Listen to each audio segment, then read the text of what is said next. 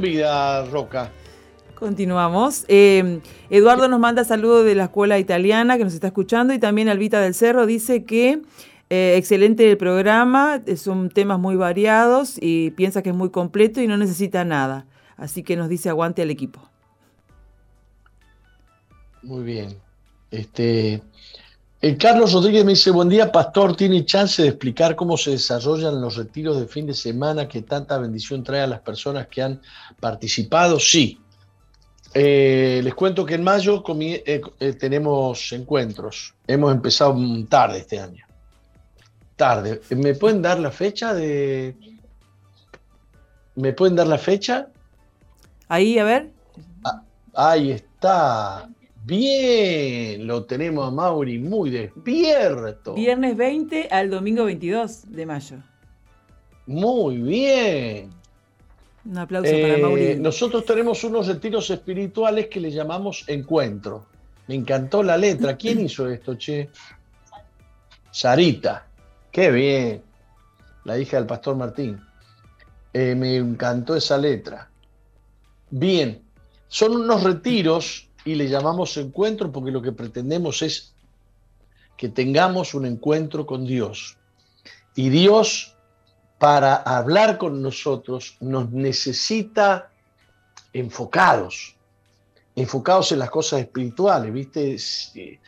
la vida nos ha llevado a estar muy desenfocados porque tenemos muchas cosas, llamados telefónicos, eh, mensajitos de teléfono, que hierve la leche, que ladra el perro, que se enfermó la fulana, y no nos deja concentrarnos. Eh, lo mejor que tienen estos retiros o estos encuentros es que yo entro ahí el día viernes a la noche y salgo el domingo al mediodía.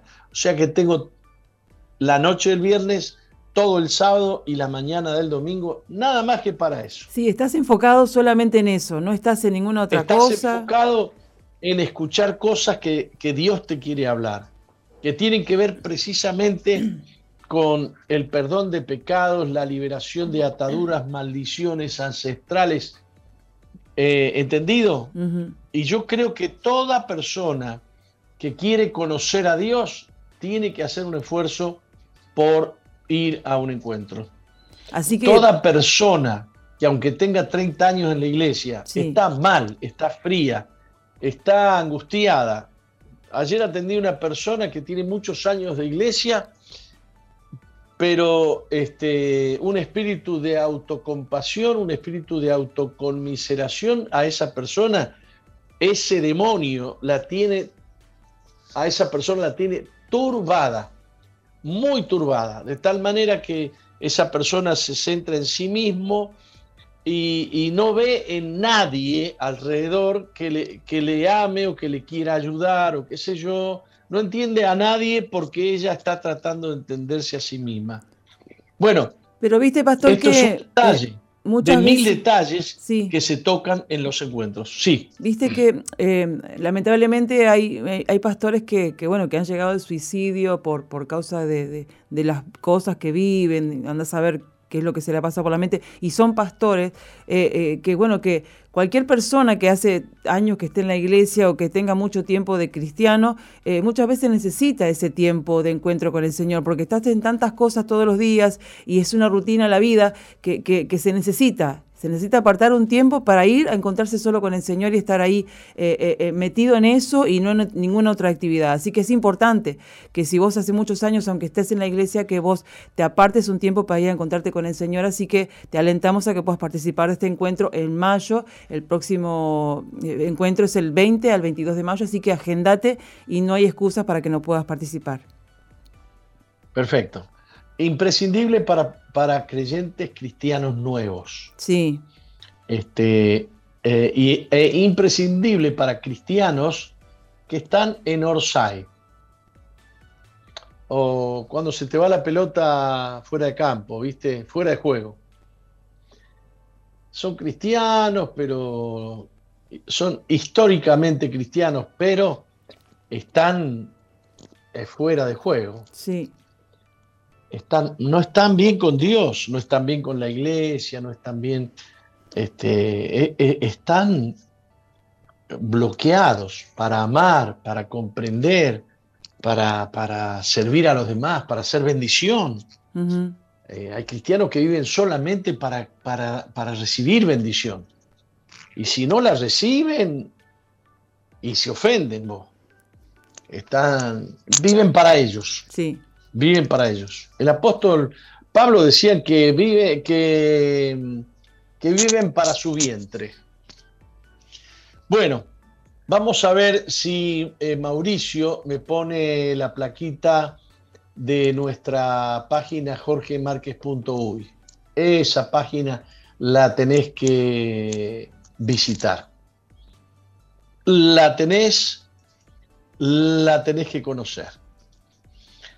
Y dentro de esa página, que hay mucho material de Misión Vida, mucho material del que producimos nosotros en video, en audio, y que se trata de una plataforma creada para poder difundir lo que nosotros pensamos sin temor a que nos cierren eh, la red.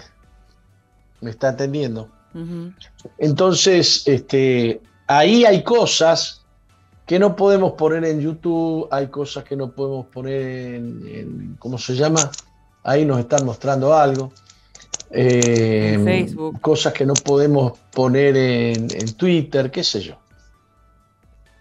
Este, y lo, una de las últimas cosas que hemos puesto ahí es eh, e, el libro que yo escribí en el año 2012, del cual vamos a hablar ahora. Qué lástima que ya se me hicieron las 11 y 50. Pero ahí está el libro mm, este, Gobierno Mundial y Fin del Mundo, que, que yo lo veo como un libro muy, pero muy actual y que ustedes lo pueden leer ahí gratuitamente, aunque no lo pueden bajar. Usted va, entra, abre, lee todo lo que quiera. Y ayer estuvimos hablando eh, de la guerra tranquila o de la guerra silenciosa. Habíamos mencionado una frase de, de, un personaje muy importante en el Congreso de los Estados Unidos que había le había dicho a los senadores de Estados Unidos, señores, vamos a tener un gobierno mundial, les guste a ustedes o no les guste. Y se lo estaba diciendo a los senadores de la potencia mundial que había ganado la Segunda Guerra. Eh, y se lo estaba diciendo a dos, eh, qué sé yo, año, creo que era a 1950. Se lo estaba diciendo ahí, habiendo terminado la Segunda Guerra Mundial. Este, como diciendo, mire, no se hagan ilusiones que ustedes no son la potencia mundial, ustedes no son importantes, nosotros estamos trabajando en un gobierno mundial. A todos los que se interesaron en saber de qué se trataba eso desde el año eh, 1954 se fundó el Club Bilderberg este, y ellos se organizaron con, ambiciones de poder, con ambiciones de, construir un gobierno supranacional que esté por arriba de las naciones. Ellos tienen una manera de pensar que el que tiene dinero tiene poder y el que tiene poder impone la ley. El que tiene dinero manda, el que tiene dinero pone las condiciones. No es Uruguay el que pone las condiciones al Banco, al banco Mundial o al, Banco Interamericano de Desarrollo o algún otro medio, sino que es, son esos, esas organizaciones supranacionales las que les imponen condiciones a, las naciones. Bueno, tengo miedo a alargarme mucho, pero bueno, voy a darle eh, estoy compartiendo mi libro hoy por tercera vez y termino con hoy. No, no voy a seguir. No voy a seguir porque tenemos que también tratar otras cosas. Este, y, dije que para algunos la Tercera Guerra Mundial comenzó hace varias décadas atrás y se trataría de una guerra silenciosa que obedece a ciertas técnicas refinadas de control social. Eh, el señor este que dijo esta frase que les mencioné, eh, dijo que lo único que faltaba definir es que si ese gobierno eh, supranacional o ese gobierno mundial sería impuesto por la fuerza o por consenso. Y han trabajado en esas dos direcciones, por la fuerza y por consenso. Siguen fabricando, este, siguen fabricando armas poderosísimas. Y les hablé, que está en el libro, acerca de un, un hallazgo que no sabemos si fue premeditado o no, pero en una computadora IBM eh, que subastó el ejército de, Estados Unidos. El ejército subastó materiales militares, subastó una computadora que tenía un documento este, que comienza diciendo bienvenido a bordo. Esta publicación marca el 25 aniversario de la Tercera Guerra Mundial llamada Guerra Tranquila, eh, llevada a cabo utilizando armas biológicas subjetivas calificadas de armas silenciosas. ¿Qué es la guerra que estamos viviendo? Porque se, se desató una guerra contra la población. Hablan abiertamente, como si no fueran crímenes de odio o genocidios, opinar que hay que reducir en 6 mil millones de personas la población del planeta Tierra. Yo digo, no habría que meter los presos a esos tipos. Resulta que vos opinás que no estás de acuerdo con eh, con las prácticas homosexuales y te meten preso por crimen de odio. Y un tipo que dice que tiene que bajar 6 mil millones de personas del planeta Tierra y que están trabajando en eso y que son gente muy poderosa, lo dicen tranquilamente y nadie les dice nada. Eh, bueno, les dije de ese documento que fue encontrado Alguien que, subastó, alguien que compró esa computadora, encontró ese documento. Eh, hay varias armas. Una básica es la matemática al servicio del control económico. La Biblia dice, amor al dinero, raíz de todos los males. Y esta gente ha descubierto y han confesado que los ricos son los poderosos de la tierra ni siquiera los que gobiernan, ni siquiera los que tienen armas. Ellos financian a los que tienen armas, ellos financian a los gobiernos y han logrado armar un sistema de esclavitud a las naciones eh, por medio de préstamos, eh, apretándole el cuello a las naciones, ¿no? Eh, y el propósito que ellos tenían era descubrir la ciencia del control de una economía al inicio de la economía, al inicio de la economía americana y luego de la economía mundial.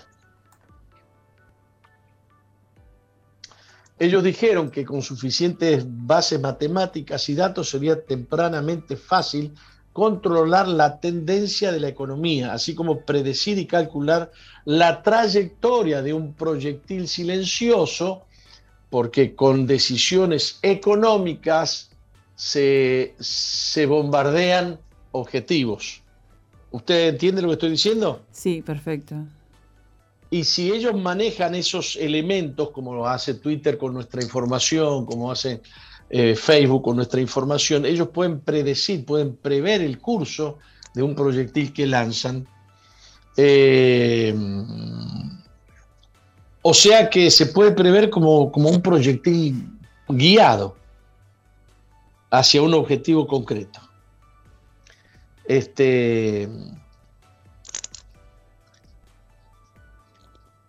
este sistema previó descubrir entonces los, mm, las variables que se pueden mover en la economía para lograr determinados objetivos. Desde ya les digo, por ejemplo, ¿Qué es peor, la guerra que está haciendo Rusia o los eh, las gravísimas decisiones económicas que están tomando las naciones contra Rusia y Rusia contra las naciones. Así de sencillo, queridos.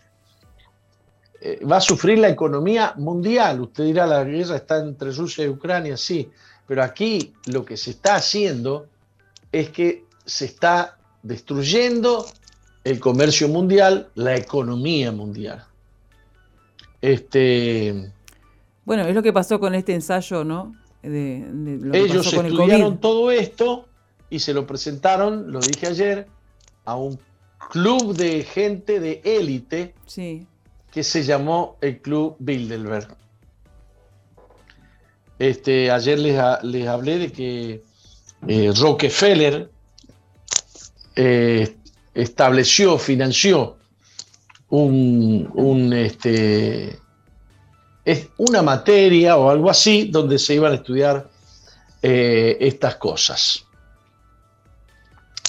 Eh, y les hablo de, de la economía como una de las armas. La otra, la otra arma, imagínese usted cuál será. La otra arma es la ignorancia como arma de control. La ignorancia. ¡Wow!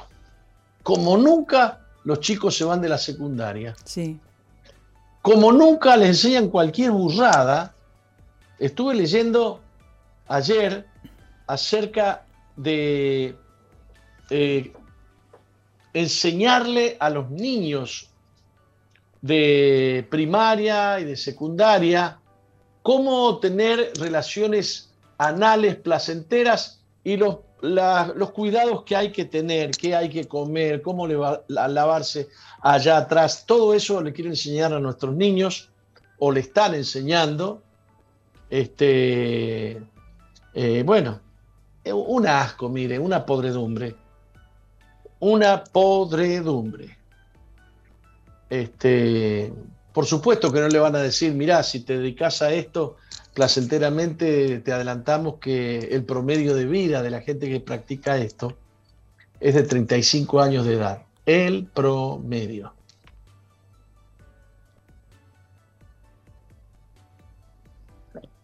Pero el arma esta de la ignorancia va más allá. Nosotros estamos recibiendo información de guerra donde nos ponen jueguitos de computadora eh, como si fuera, como si hubieran estado filmando la guerra de Ucrania y Rusia. ¿Sabías eso vos? No.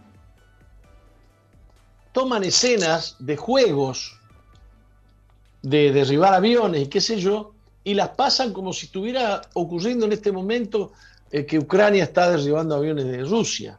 La ignorancia tiene que ver no con falta de información, sino con sobreabundancia de información mentirosa y engañosa. Al continuar con nuestro documento en observación, su texto nos dice además que la élite admitió en sus observaciones que una nación o pueblo que no usa su inteligencia no es mejor que un animal que no la tiene. Observación, escuche bien, un pueblo que no usa su inteligencia no es mejor que un animal que no la tiene. Estas personas son domesticadas por propia elección y consentimiento. He aquí la, expresión que usaba nuestro amigo Paul Warburg en la frase que les leí hace un ratito, con la que iniciamos el capítulo 8 de este, de este libro. Por consentimiento o por fuerza vamos a establecer un gobierno mundial, dijo él en el año, creo que fue 1950. Eh, Cualquiera de las dos opciones, la guerra o la guerra tranquila, eh, son los dos caminos que ellos proponían para lograr sus objetivos, de reducir la población mundial y tomar el control de un gobierno del gobierno mundial. Este, esta propuesta es semejante a una cacería de monos aunque creo que a esta altura los monos gozan de mayor protección que otros animales, pongo yo aquí. Es verdad. eh, que hablan están inscritos en el registro civil, tienen nombre y apellido y pertenecen a la raza de los Homo sapiens. Para proseguir con el análisis en cuestión, transcribo literalmente una serie de conceptos del mencionado documento que dejarían paralizado cualquier persona con un mínimo nivel de conciencia moral. Dice así el documento descubierto. En consecuencia, en el interés del futuro del orden mundial, de su paz y de su tranquilidad, fue decidido llevar a cabo una guerra tranquila contra el público americano, por supuesto que comenzaron con el público americano, con un último objetivo de desplazar la energía social y natural, que es la riqueza de la inteligencia de la nación. Eh, para poner el poder en las manos de algunos suertudos autodisciplinados y responsables eh, por ejemplo, hay compañías que recibieron monstruosos rescates, se otorgaron monstruosos rescates a las indignas corporaciones estadounidenses que amenazaban con dejar en la calle a miles de honrados ciudadanos, de los cínicos ejecutivos de tales empresas quienes recibieron el rescate estatal y se repartieron los premios contractuales por haber logrado las estafas que sacudieron al mundo, surgen varios interrogantes. Esto pasó muy evidente en el gobierno de George W. Bush. ¿Será esto pura casualidad o estos suertudos autodisciplinados y responsables de lo que habla el documento mencionado son realmente gente muy favorecida? Sin embargo, y a pesar de haber recibido el consabido rescate económico para poder en las crisis económicas los gobiernos subsidian grupos económicos. En las grandes crisis económicas los pobres terminan más pobres y los ricos terminan más, más ricos, no les quede la menor duda. En este asunto de las, este, eh, eh, de, las, de las vacunas, leí una noticia que dice... Ah, te voy a decir una cifra, no estoy seguro, pero es una cifra muy grande. Está eh, Pfizer está recibiendo ganancias de un cuarto o de medio millón de dólares cada 15 minutos. ¿Me escuchó usted? Sí. ¿Me habrá escuchado Nati Moni?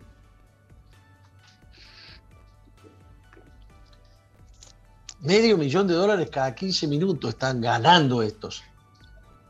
Hay que buscar quiénes son los que pierden y quiénes son los que ganan en estas crisis, ¿no? Claro. Este, la demoníaca idea que continúa destilando el mencionado documento secreto argumenta que uno de los objetivos a través de los dirigentes del capital, es decir, bancos y de la industria de bienes y servicios, es establecer una economía totalmente previsible, es decir, manejable, predecible y manipulable. Para esto las clases inferiores de la sociedad, esos que no son mejores que los animales, deben ser conducidas hacia un control total, sometiéndolas desde una edad temprana al yugo, la asignación de deberes a largo plazo antes que tengan oportunidad de hacerse preguntas. Lo importante es que no sean muchas preguntas, que tengan muchos problemas que resolver, muchas cuotas que pagar, mucho fútbol que ver. Mm. Eh, la calidad de la educación a las clases inferiores debe ser de la más pobre. ¿Está sucediendo o no? Está sucediendo, por supuesto. De manera que la brecha de la ignorancia que aísla a las clases inferiores de las clases superiores sea y permanezca incomprensible para las clases inferiores. Con tal discapacidad, los mejores elementos de las clases inferiores tienen poca esperanza de extirparse del lote que les ha sido asignado en la vida. Esta forma de esclavitud es esencial para mantener un cierto nivel de orden social, paz y de tranquilidad, bueno, los, capos de Davos, ¿qué han dicho este año y el año pasado? Que antes del 2030 no vas a ser dueño de nada, pero vas a ser feliz. El gobierno te va a cuidar. El gobierno te va a vacunar obligatoriamente para salvar la salud pública, el gobierno te va a dar una cuota, hasta el Papa anda detrás de una asignación universal, un mínimo para distribuir entre los pobres, ¿no? Mm. Los que nunca van a andar en avión, los que nunca, ¿viste? Los ignorantes.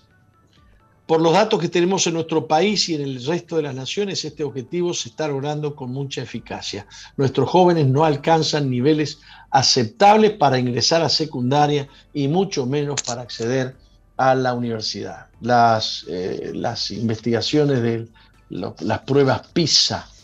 ¿Sintió hablar de las pruebas PISA usted? Sí. Eh, otra, otra otra arma, y con esto termino ya, así pasamos a otra cosa. Eh, otra arma es el bombardeo informático. Ya estuve hablando de eso. Recién les dije, la cantidad de información que recibimos acerca de, de la guerra Ucrania-Rusia, uno ya no sabe ni qué creer porque vienen toda clase de, versiones de lo que está pasando. Y como les dije, hasta nos pasan videitos de juegos de guerra y nos hacen creer que son tomas. Ahí está, mírenlo. Eso, jueguitos de guerra. Y con eso le informan a la población lo que está pasando en Ucrania y en Rusia. Bien, Mauri. Qué bien, qué espabilado, ¿eh? un capo, Mauri. ¿Mm? ¿Y eso es un juego? Y me parece que Mauri lo que nos puso es un juego. Son así los juegos. Mire, mire. Ahí viene de un avión las, balas. ¿Vio? Pero digo, esos son juegos que, por ejemplo, los jóvenes usan. Mire, mire, ahí le quiere pegar al avión. Ay, ay, ay, ay, No lo, a ese yo ya lo vi, ese jueguito, no lo derriban. Me gustaría que me diga, me gustaría que me diga, eh, Mauri, si eso realmente es una filmación o es un juego de verdad. Claro, como los PlayStation, esos son, así como esos juegos, ¿no? Claro, juegos de guerra, no sé, yo no, sé. Sí, yo he visto jóvenes que juegan así tipo. Es un juego, me están, ¿Es un juego? me están confirmando. Pues yo he visto eso, me he quedado una hora viendo ese tipo de, de de videos diciendo qué barbaridad, cómo hacen esto para con la guerra. Están imitando la guerra, pero no nos están mostrando la guerra de Ucrania y Rusia, nos están mostrando jueguitos. Claro, para, mantener distraída la, claro, a la yo quisiera que Mauri nos muestre un jueguito donde derriban un avión y todavía no lo vemos. Mauri. Ahí parece que a ver si le invocas a uno. A ver si se la pegamos, Mauri. Bueno, lástima que la gente que solo escucha el programa y no ve el, y no lo ve el video. Bien. Eh, bombardeo informático. En síntesis, según este documento secreto del que les estoy hablando, que eh, eh, estoy sacando información del libro que escribí en el año 2012. Las armas de las que disponen no disparan balas, sino situaciones. Y el poder de estas municiones tiene que ver con millones de bytes de información en vez de pólvora. Su energía viene de un ordenador y su francotirador es un programador especializado en computación. Básicamente los disparos de situaciones son de orden económico, dije, pero también de orden social. Pueden disparar, por ejemplo, una gran revuelta, pueden disparar una convocatoria a una revolución, pueden disparar una gran huelga eh, inconcebible, pero lo logran, lo logran, a través de bytes de información, no de pólvora. Pero las explosiones silenciosas que producen afectan social, moral y psicológicamente, tampoco son advertidas por el público en general que jamás se entera cuándo está siendo atacado. Por ende, no cuenta con la posibilidad de controlar los problemas y resolverlos inteligentemente. Quedan encerrados, la población queda encerrada en situaciones. Con relación a esto, eh, eh, por ejemplo, el COVID-19. Mm. Al final nadie te va a explicar de dónde salió. Algunos están convencidos que salió de Wuhan, pero se sigue en una nebulosa, como, como la muerte de Nisman en Argentina o como eh, el, atentado, el atentado en Argentina contra esta entidad eh, judía, ¿cómo se llamaba? Eh, AMIA. Contra la AMIA. Y nos quedamos todos mirando qué habrá pasado, cómo será, nos llenaron de información, nos mostraron la bala, nos mostraron la sangre, nos mostraron cómo cayó, lo dibujaron. Bueno, lo que pasó con el ¿Eh? submarino también, el Aras. El submarino ese. Me están haciendo señas, ya me pasé, que me pasé mucho. sí. Este, sigo un ratito y ya, ya les entrego a ustedes. Pero está bueno, está interesante porque la gente muchas veces no sabe, y es lo que te decía, que nos distraen con cosas, con mucha información o con muchas cosas que ellos mismos eh, eh, programan y, la gente no, no se informa. Entonces los que piensan distintos son los peligrosos.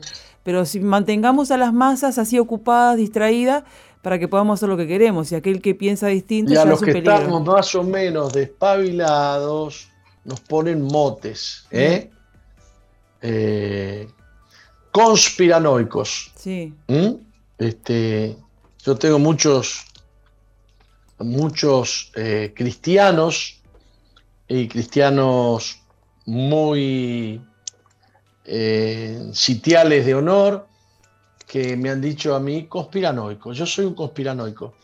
Pero yo estoy presentando cosas muy, muy, muy, muy que son muy visibles. Y esto en, su tiempo fue algo, eh, en su tiempo fue algo que no se decía, o sea, estaba muy escondido, pero ahora te lo dicen así, a, boca de tarro, te lo dicen así nomás. Vamos a establecer este, y, la gente no lo cree igual. Eh, wow, la gente de la estanzuela me está viendo desde Tres Cruces. Están ahí en Tres Cruces. Se vinieron. Qué bárbaro. Sí. Las explosiones que causan sus proyectiles no son tangibles para el común de la gente, dije, sino para el observador experimentado que conoce lo que debe analizar específicamente.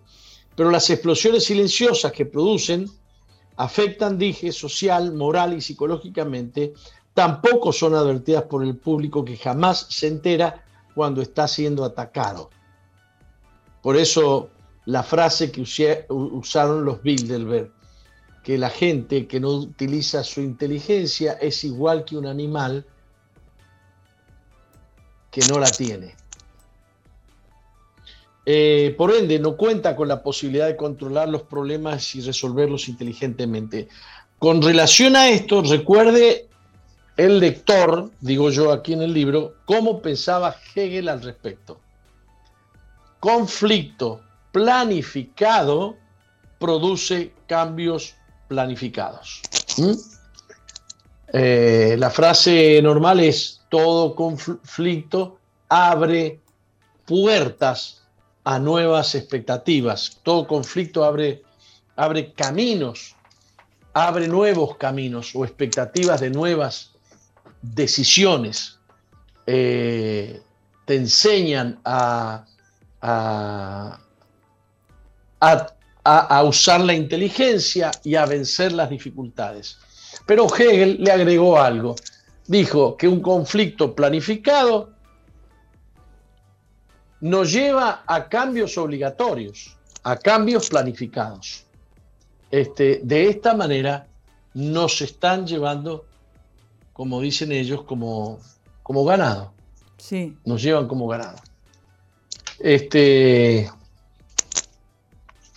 bueno, esta es la tercera vez que salgo con comentarios que salen de mi libro. Eh, yo les invito a leerlo. Eh, no sean como el mono. No sean como... Eh, no sean insensatos. Analicen y por sobre todo conozcan la Biblia. Sí. Porque estas cosas yo las he he llevado los conocimientos bíblicos a estas situaciones y concuerdan de una manera impresionante. La Biblia ya dijo todo lo que iba a pasar y está pasando. Vamos a un corte. Vamos.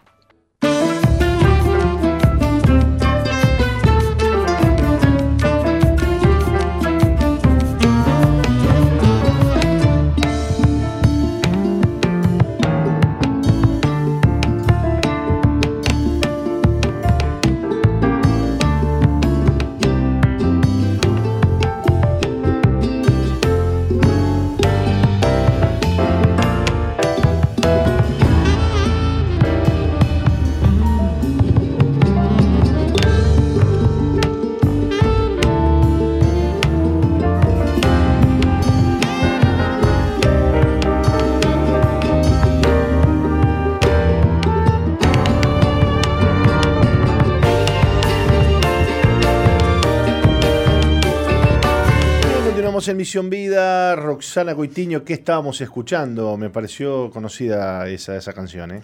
A usted lo estaba escuchando, pero es ventrílogo, porque yo estaba acá con usted y no cantaba. Ah, no, es la nueva canción, la nueva eh, canción que el, pastor Martín eh, eh, cuenta su testimonio y la verdad que está preciosa llega, llega al corazón y mucha gente eh, está conmovida por, mismo cuando contaste tu testimonio, Pastor Martín, que yo muchas cosas, eh, si bien te había escuchado alguna vez, no recordaba, pero la verdad que cuando una canción es inspirada desde, desde la eh, vivencia que uno tiene ¿no? con el Señor, eh, llega más al corazón. Y, la verdad que la canción que compusiste está muy, muy buena. Bueno, que le vayan a dar un poquito de cariño por ahí a la canción. bueno, este, denle like y compartan. Claro, entrando al canal de Misión Vida Banda y ahí van a encontrar su amor este, y denle pongan un comentario ahí, sigan el canal, ¿no? Este, Misión Vida Banda. Misión Vida Banda. Misión Vida Banda. Eh, bueno, muy bien. Em, ¿Qué le parece si reflexionamos un poquito en la palabra de Dios? No sé si usted tiene algún mensajito por allí que quiera leer antes. No, no, no, no. ¿No? ¿Todo en orden? Todo en orden. Bueno, recordarles que, antes que nada, recordarles que este domingo que viene, que es primero de mayo, y no por serlo, eh, se suspenden las reuniones. O sea, no porque sea primero de mayo la iglesia no tendrá reuniones, sino que por el contrario, el domingo que viene nuestras reuniones son o se hacen de forma normal.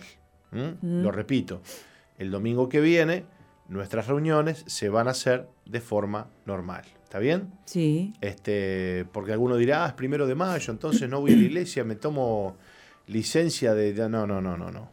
La iglesia sigue predicando, la iglesia sigue adelante y los distritos y los pastores estamos viendo la manera de cómo llevar la gente a la iglesia. Así que esté atentos con eso porque nuestros cultos de domingo entonces de forma normal, 11 de la mañana, 16 y 30 y 19 y 30 horas.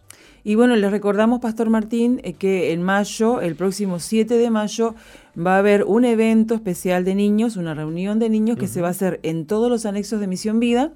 Eh, de 10 a 14 horas. Así que como hubo aquella actividad muy preciosa, que la verdad que todos quedaron contentos, niños y maestros y pastores quedaron felices, así que se va a hacer una nueva actividad de niños el sábado 7 de mayo en todos los anexos de Misión Vida de 10 a 14 horas. Así que quien quiera más información puede comunicarse al WhatsApp de Misión Vida 095 333 330 y bueno, les invitamos a todos a que puedan llevar a sus niños, a sus sobrinos, hijos, nietos, a todos los niños que, ustedes que vean que quieren, que, es bueno que participen de estas actividades porque la verdad que hay que instruir a los niños desde muy chiquitos porque hay mucha mentira, mucha información muy, muy mala eh, contra sus vidas y es, está bueno que ellos puedan tener ese tiempo también para poder recibir la palabra de Dios y compartir con otros niños y, interactuar con otros niños y, y bueno, muchas enseñanzas que, que hay muchas enseñanzas lindas en la Biblia acerca de Jesús. ¿Cuándo va a ser entonces? El 7 de mayo. ¿7 qué es? ¿Este sábado? Ah, acá no dice, pero sí. A ver qué te averiguo enseguida. Bueno, díganos bien el día. Entonces, 7 de mayo, eh, esta actividad especial para niños. de 10 a 14 ¿eh? horas. Bárbaro, bárbaro. ¿Y le, salta Sábado 7 de mayo. Sábado 7 de mayo. Buenísimo, buenísimo, buenísimo. Bueno, Primera de Corintios 13, 4 dice, el amor es benigno. Dos hombres caminaban en direcciones opuestas por el estrecho sendero de una montaña. Al encontrarse chocaron debido a lo angosto del camino. De un lado estaba el acantilado y del otro la gigantesca montaña. Entre más se esforzaban por pasar empujándose el uno al otro, más se frustraban. La situación parecía no tener solución, hasta que uno de ellos, sin mediar palabra, se acostó sobre el camino, permitiéndole al otro caminar sobre él. Esta actitud nos muestra la bondad. La palabra griega como benigno, o sea, traducida del griego como benigno en 1 Corintios 13:4, literalmente significa útil o servir. No es simplemente la actitud dulce con la que generalmente asociamos la bondad, es la idea de ser útil para otros. Es el otro lado de la paciencia. La paciencia soporta abusos de otros, la bondad les paga con buenas obras. Dios cometió el acto supremo de bondad cuando proveyó de salvación a los pecadores perdidos. Tito 13:35 dice, porque nosotros también éramos en otro tiempo insensatos, rebeldes, extraviados, esclavos, de, esclavos de concupiscencias y deleites diversos, viviendo en malicia y envidia, aborrecibles y aborreciéndonos unos a otros, pero cuando se manifestó la bondad de Dios nuestro Salvador y su amor para con los hombres, nos salvó. Jesús dijo, Llevad mi yugo sobre vosotros y aprended de mí, que soy manso y humilde de corazón, y hallaréis descanso para vuestras almas, porque mi yugo es fácil y ligera mi carga. La palabra traducida fácil se, también se conoce como o se puede traducir como benigno. ¿Mm? Em, podríamos decir entonces que mi yugo en vez de fácil es benigno. ¿no?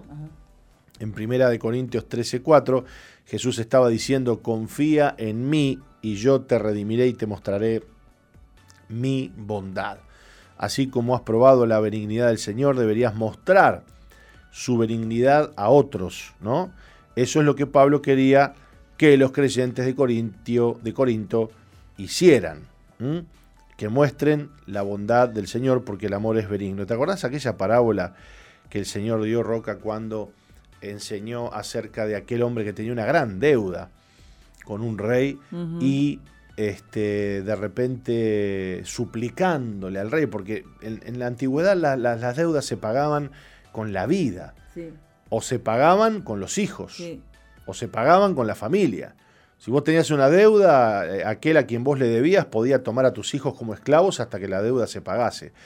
Así que este hombre empezó a clamar y a, rogarle al, Señor aquel que le perdonara la deuda. Este, y, este hombre, este, este, este, este rey tuvo misericordia y le perdonó la deuda. Así que este deudor, ahora libre de la deuda, y aliviado de la misma, salió contento y campante por los pasillos del palacio a buscar a todos aquellos que le debían a él.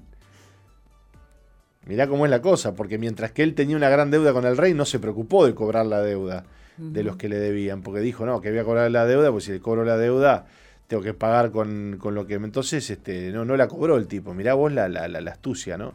Pero ahora que estaba libre de la deuda, podía ir a cobrar la deuda porque ya a quien a que él le debía no le iba a reclamar que le pague. Por lo tanto, mirá lo que es la codicia, ¿no? Sí. O sea, mientras él tenía deudores, personas que le debían a él, él no, él no cobraba la deuda. Porque no, porque le iban a sacar ese dinero para hacerlo al rey. Exactamente. Entonces él quizás pensaba dentro de sí, bueno, este, el rey es bueno y, en algún momento me va a perdonar. Este, entonces mm, voy a reservar estas deudas, las voy a dejar ahí y si algún día me, las, perdona mi deuda, voy y las cobro. Y dice que los, los atosigaba, los agarraba del pescuezo a los deudores, págueme la deuda, págueme la deuda. Y algunos este, eh, siervos del rey que habían visto el perdón que el rey le había dado, también lo vieron a este agarrando del pescuezo a los deudores que tenía. Y fueron y le dijeron, Señor, ¿te acordás de este hombre que acabas de perdonar?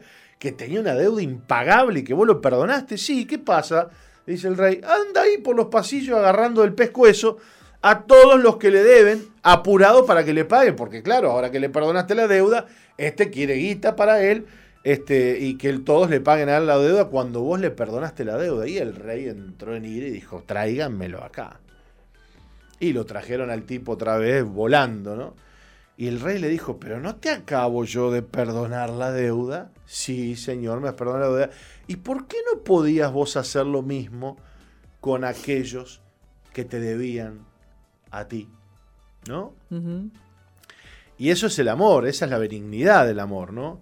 Es poder darle al otro lo que Cristo hizo por mí.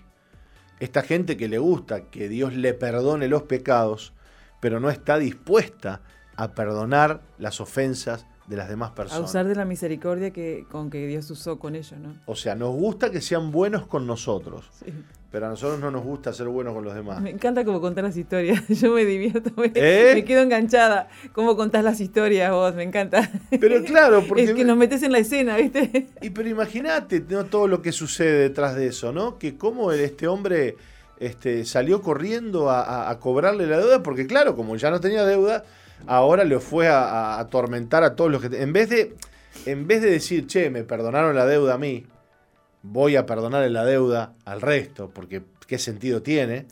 Este, qué lindo que los demás puedan vivir eh, eh, el perdón también como yo lo he vivido. Y además la deuda que él tenía era una deuda que no se comparaba a las pequeñas deudas de los demás con él, ¿no? Claro, claro. Este debía la vida. Es que así somos. El Señor nos perdonó los pecados, el Señor nos limpió, el Señor nos restauró y a veces estamos nosotros este, señalando a las personas y juzgando y, pidiéndoles que, que, hagan esto y que hagan lo otro y que hagan aquello porque nosotros este, nos molesta que, no nos paguen o que no nos digan o que, no, o que nos traten de tal o cual manera cuando nosotros fuimos tan injustos con el Señor y el Señor aún así nos perdonó, aún así nos amó, aún así tuvo misericordia de nosotros. Por eso dice, el amor es benigno, benigno, ¿no? Que piensa en el otro, que sirve al otro, que está dispuesto a perder por amor a la otra eh, persona. Que el Señor nos dé ese aspecto del amor, Roca, ¿eh? Porque si eso no está, entonces no sé si es amor lo que tenemos, ¿no? Lo que pasa es que muchas veces nosotros somos muy egoístas porque ayer leí una, frase, leí, una frase que dice, cuando nosotros obramos eh, para nosotros mismos, la obra se termina en nosotros mismos. O sea, yo quiero el bien para mí, hago todo para mí, vivo para mí, eh, para mí. La obra se termina en mí misma, se termina acá no se expande, no trasciende, pero cuando nosotros trabajamos y, em, ayudamos y bendecimos a otros, esa obra continúa, trasciende. Y lo que nosotros recibimos de parte del Señor, no nos tenemos que quedar con eso que recibimos de parte del Señor. Tenemos que darlo, tenemos que fluir, tenemos que bendecir y tenemos que, como decías vos, eh, obrar en, paciencia, porque no es fácil, nuestra vida no es fácil para los demás. Y los demás eh, tienen actitudes que no son fáciles para nosotros. Pero aún así Dios nos amó como, éramos nosotros y nos tuvo paciencia y nos amó y nos perdonó y una y otra y otra vez, así nosotros tenemos que obrar con, con, nuestro prójimo, ¿no? Que nuestra obra no quede en nosotros mismos, sino que podamos trascender y usar de la misericordia que Dios usó con nosotros, ser misericordiosos con los demás. Y, no tenemos que, ser egoístas y, y pensar solo en nosotros y en mí, en mí, en mí eh, sino que nosotros podamos pensar también en, que los demás están sufriendo lo mismo que sufriste vos, lo mismo que sufrí yo, están sufriendo los demás y por eso tenemos que usar esa misericordia con la que Dios nos obró, obró en nuestras vidas, ¿no? Exacto. Exacto, es que, es que el Señor está esperando eso. Bueno, eh, lamentablemente el, final de este hombre fue trágico porque este, terminó, terminó preso, según la historia que el Señor cuenta este, los verdugos lo, llevaron, porque él no estuvo dispuesto a perdonar. Y, yo creo que mm, el, amor, este, no, o sea, cuando decimos que es benigno o cuando decimos que da, no solamente estamos hablando de compartir eh, algo que tenemos con otro, de darle una cosa a la persona, de darle dinero, de darle comida o de, o de, hacer algún servicio por alguien, sino que eh, el Señor también nos enseña que al ser benigno el amor, yo tengo que estar dispuesto a perdonar las ofensas que las personas con las cuales me lastimé me han hecho.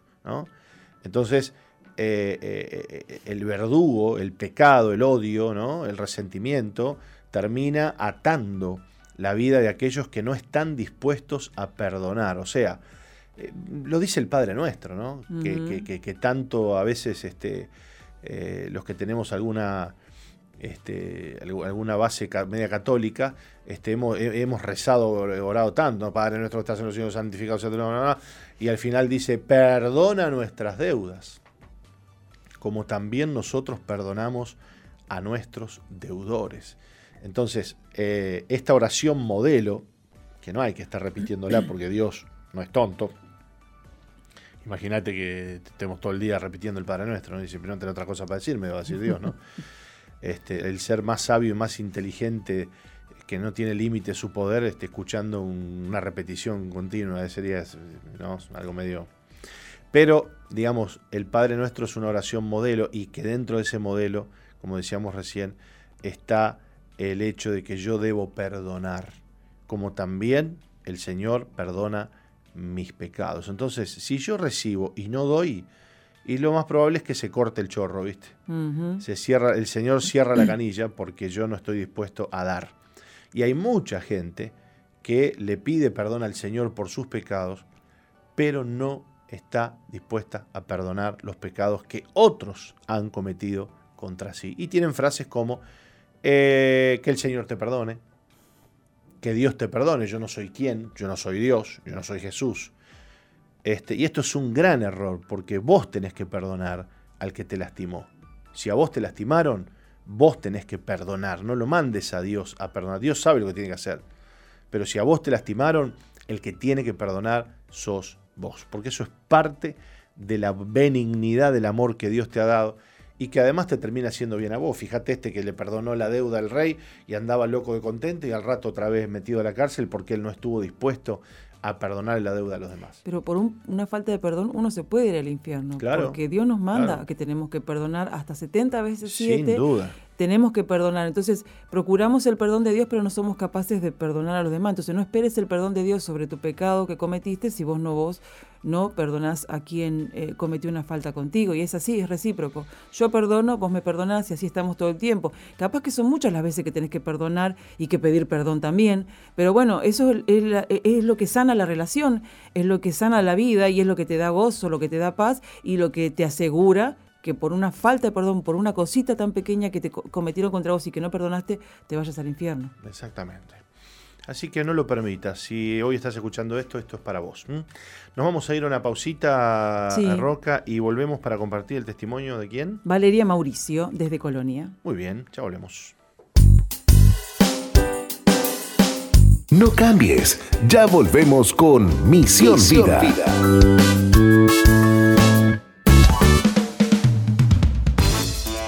Sigue al apóstol Jorge Márquez en Twitter e Instagram, arroba Jorge Márquez, Jorge Márquez Uy. Y suscríbete al canal de YouTube Jorge Márquez. Jorge Márquez.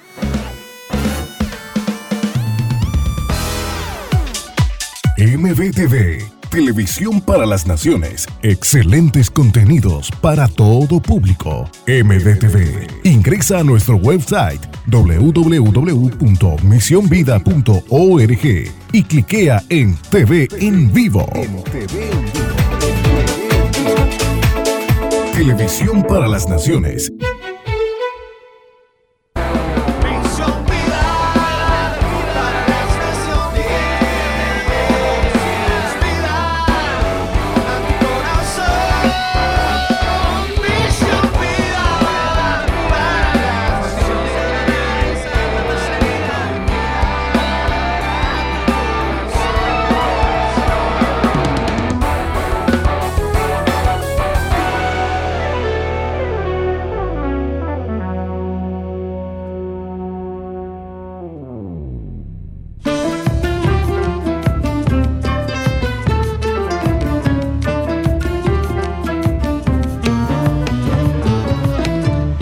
Bien, y como todos los días a esta hora compartimos con ustedes un testimonio de vida, una historia de transformación y de cambio. Y hoy eh, desde Tarariras, bueno, toda esta semana hemos estado compartiendo testimonios desde Colonia, este, Tarariras Colonia. Y hoy está con nosotros Valeria Mauricio, que que nos va a contar cómo el Señor le libró de la frustración, de la decepción y del resentimiento, justo lo que hablamos hoy, ¿no? Así que le damos la bienvenida. Valeria, ¿cómo estás? Bienvenida. Está muteada, ¿eh? Estás muteada, Valeria. Va a haber que, desmutearte allí porque estás muteada.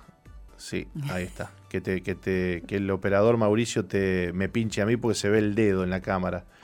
No sé por qué te deja todavía con la imagen. ¿Me escucha ahora? Ahora te escuchamos perfecto. Les recordamos, estamos saliendo a través de Canal 8, Durazno, que nos ven en, que nos ven y a través del streaming, ¿no? Hay que estar despiertos, ¿vio? ¿Cómo le va, Valeria? ¿Qué dice? Bienvenida. ¿Cómo anda, pastor? ¿Todo bien? Bien, ¿y vos? Que le bendiga. Bien. Bueno, le vamos a pedir a Roca que nos lea un poquito tu historia para que podamos conversar. Bueno. Valeria se crió junto a sus padres y hermanos. En su casa se cumplía con la costumbre de asistir a la iglesia, pero no se cultivaba al tener una relación con Cristo. Sin mucho compromiso con Dios, en su adolescencia comenzó a salir con amigas y a concurrir a bailes. Al poco tiempo sufrió una de las decepciones más grandes de su vida al casarse y ser engañada por su esposo. Antes de cumplir tres meses de casados, razón por la cual se divorció. Valeria se llenó de frustración y decidió cerrar su corazón para evitar que otro hombre la vuelva a lastimar. Contradictoriamente, comenzó a tener una vida muy enamoradiza, pretendiendo herir o dominar a los hombres con los que salía. Esa vida la frustró aún más. Intentando superar su decepción, conoció a quien hoy es su actual esposo, con quien vivió lo mismo gran parte de su vida. Pero una luz de esperanza surgió cuando la invitaron a asistir a una reunión en uno de nuestros anexos donde conoció a Jesús, quien comenzó a ordenar su vida poco a poco. Hoy, luego de varios años de seguir a Cristo, sabe que es lo mejor que le ha pasado. Dejó atrás la frustración y el mal carácter, decidió perdonar, pues entendió que ella también necesitaba el perdón de Dios. Hoy lidera uno de nuestros grupos amigos llevando consuelo a otros. Bueno, Valeria, contanos un poco esa parte difícil, ¿no? En la que, em, a pesar de que, de que había la costumbre en tu casa de ir a la iglesia, este, de niña no tuviste mucho compromiso con el Señor, ¿no? Eh, no, no, porque digo, eh, nací como quien dice, siempre asistiendo de pequeña a la iglesia, incluso a un jardín cristiano, pero era como que era superficial lo que, lo que yo vivía. Sabía, de, conocía de Dios, conocía la Biblia, pero acá adentro no estaba Dios. Claro. Entonces, este, era lo que faltaba en mi vida, ¿no? ¿Cómo uno puede este, oír de Dios, puede entender algo, pero si no le da el corazón al Señor, este, estamos fritos, ¿no? Es todo superficial. Claro, claro, claro, claro, claro. Bueno, y, lo cierto es que, esa, e, esa, vida o esa falta de Dios, falta de fe, este, te fue llevando a, a cosas, a cosas tristes, a, vivencias tristes. Este, bueno, te casás y, tenés que vivir el, engaño este, o la infidelidad por parte de tu marido.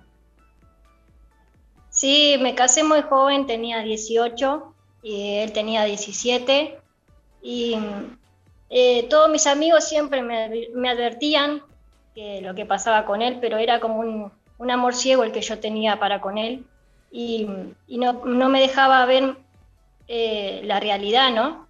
Y ta, con el permiso de su padre, porque él era menor, tomamos la decisión de casarnos, yo no estaba embarazada ni nada, solo era porque había supuestamente amor, ¿no? Este, y ta, y nos casamos, pero con el pasar de los días, porque no eran ni años, días, es como que fui viendo realidades hasta que un día tuve que encontrarme de frente con esa realidad de que él me engañaba hmm. y bueno, y tomar, la, y tomar la decisión de separarme. Con tan solo 18 años, eh, el sueño de, de, toda una mujer que tiene de casarse de blanco, de tener su fiesta, de tener una familia, eh, todo eso lo, tuve, pero lo perdí en cuestión de tres meses. ¿Y esto te llevó a, a como a vivir en bueno, te llevó a resentirte y empezar a, a, a vengarte de los hombres. ¿Qué era lo que hacías? Sí, yo después que me separé, este, eh, bueno, enfrenté todo lo que es papeleo de divorcio, todo eso que es todo nuevo para mí, lo enfrenté todo sola.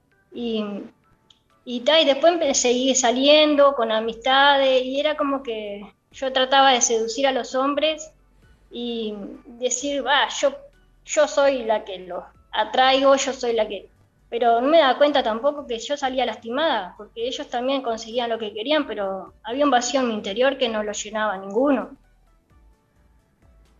Qué bárbaro, ¿no? Qué mm, lo que es el resentimiento, ¿no? Es como que vos quedaste resentida y dijiste, bueno, voy a destruirle la vida a los, a los hombres, pero en realidad te la estabas destruyendo vos, ¿no? Sí, exacto. ¿Y qué pensabas del Señor en ese momento que hacías esas cosas? ¿Qué, qué, ¿Qué idea tenías? Eh, yo me acuerdo que hasta el día de hoy yo creo que, Dios siempre me lo está recordando, que él, siempre estuvo conmigo a pesar de que, yo no lo conocía, pero siempre me recuerdo unas veces que yo estaba en el campo cuando estaba casada aún y que me sentía muy sola, muy triste y lloraba y siempre venía a mi mente que había un Dios, que estaba Dios y yo sé que eso siempre hasta el día de hoy lo, me, lo, me viene a mi memoria porque era Dios que me estaba recordando que Él estaba conmigo, que tenía que buscarlo. O sea que vos llevabas esa vida, esa vida loca, por decirlo de alguna manera, y el Señor ahí este, hablándote y tratando de convencerte. Sí, sí, sí, yo sé que era Él llamándome. ¿Y cómo llegó el Señor a tu vida realmente? ¿Qué, qué, qué tuvo que pasar para que vos este, tengas un encuentro real con el Señor? Eh, yo después, bueno, de un tiempo, eh, cuando tenía más o menos 20, eh, me novié con un muchacho que también lo agarré ahí como diciendo, bueno, voy a darle una oportunidad. Y me terminé enamorando de él y, y, y empezamos un noviazgo, después nos juntamos, este, yo quedé embarazada. Y como que, y seguíamos asistiendo a, a, yo asistí en ese tiempo a la iglesia bautista, todavía no tenía un encuentro con Dios. Y este, después por medio de, la pastora, quien es entonces pastora Nelsi, eh, por medio de un trabajo di con ella y ella me empezó a invitar para las reuniones. Entonces este, fue ahí que yo empecé a conocer realmente a Dios. Me empecé a asistir a las reuniones y ahí realmente conocí lo que era Dios. Wow es como que tuvieron que pasar varias cosas para que le dieras realmente tu corazón a Cristo. Bueno, lo cierto es que es que hoy eh, estás liderando un grupo amigo. Te, Dios te ha, te ha dado la oportunidad de, ser una líder y, y, de bendecir otras personas. Qué fuerte, ¿no? Sí, sí, sí. Eh, la verdad que Dios es es tan misericordioso con nosotros y como yo recién escuchaba decir que si no perdonamos nosotros, eh, Dios no nos perdona y eso lo aprendí, que tenía que perdonar y dejar atrás eh, el, todos los argumentos, todo lo vivido y dar la oportunidad de, perdonar, porque si no Dios no nos perdona a nosotros. Y ahí Dios fue renovando mi, interior, mi vida y, y, este, y mi matrimonio también actual, ¿no? Claro. ¿Cómo estás hoy? Eh, bien, gracias a Dios. Estoy, bueno, feliz porque estoy sirviendo en la iglesia, porque estoy con el grupo de amigos. Este, eh, tengo paz, tengo paz en mi corazón. Aparte, cuando me surge algún problema o algo, ya sé a quién recurrir. Eh, no estoy sola. Y eso es lo principal que tengo a Dios en mi corazón y que es el que me ayuda a salir adelante de todos los problemas, ¿verdad? Así es. ¿Y cómo te está yendo con el grupo amigo? Eh, bien, bien. Eh, hoy tenemos una almita nueva que va a ir, así que estamos esperando ansiosos. Y bueno, pidiendo la ayuda de Dios y, que nos dirige, que nos ayuda, nos dé sabiduría para tratar con las personas y para poder ser de buen testimonio para ellos, ¿verdad? Qué lindo. Bueno, hoy dejaste de, luchar con, tus problemas, digamos, este, solamente y ya estás este, luchando con los problemas de otra gente, ¿no? Sí, sí, y qué lindo se siente poder ayudar a los demás. Se siente muy lindo, muy gratificante en el corazón.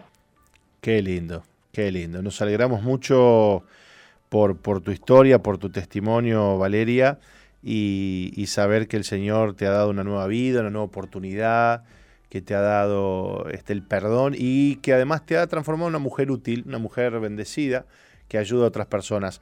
Te, te mandamos un gran abrazo a la distancia.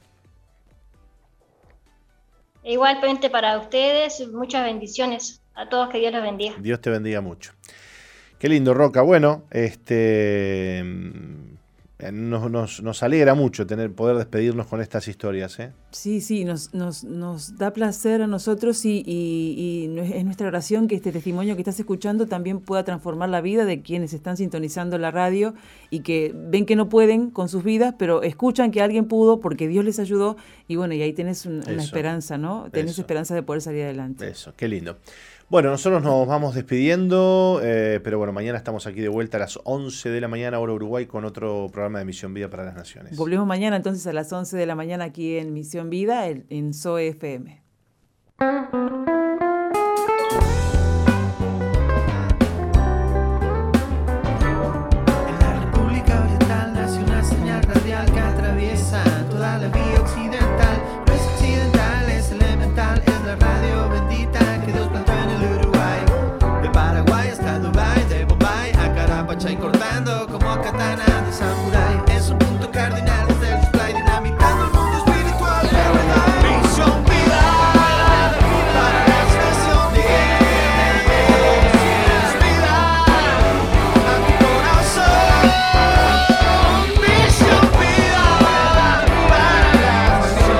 Vida, la iglesia que Dios plantó en Uruguay para que juntos alcancemos lo imposible, presentó su programa exclusivo que conduce el apóstol Jorge Márquez.